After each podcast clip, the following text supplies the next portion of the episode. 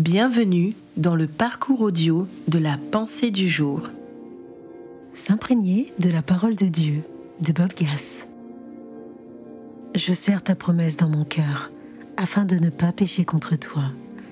Psaume 119, verset 11. Êtes-vous fatigué de commettre encore et toujours les mêmes péchés? Dans ce cas, plongez-vous dans la parole de Dieu. Comme une éponge trempée dans l'eau en ressort complètement imbibée, plongez votre esprit dans les Écritures jusqu'à ce qu'il soit plein à bord de la parole.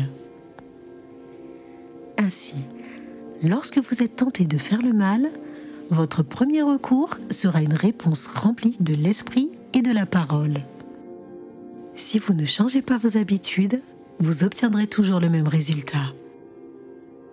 Si vous êtes malade et fatigué de vivre dans la défaite, voici pour vous rétablir une ordonnance éprouvée tirée de la parole de Dieu.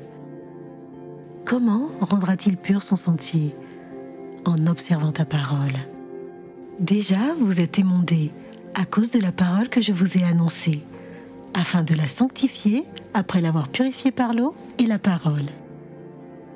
La parole de Dieu est vivante et efficace plus acérée qu'aucune épée à double tranchant.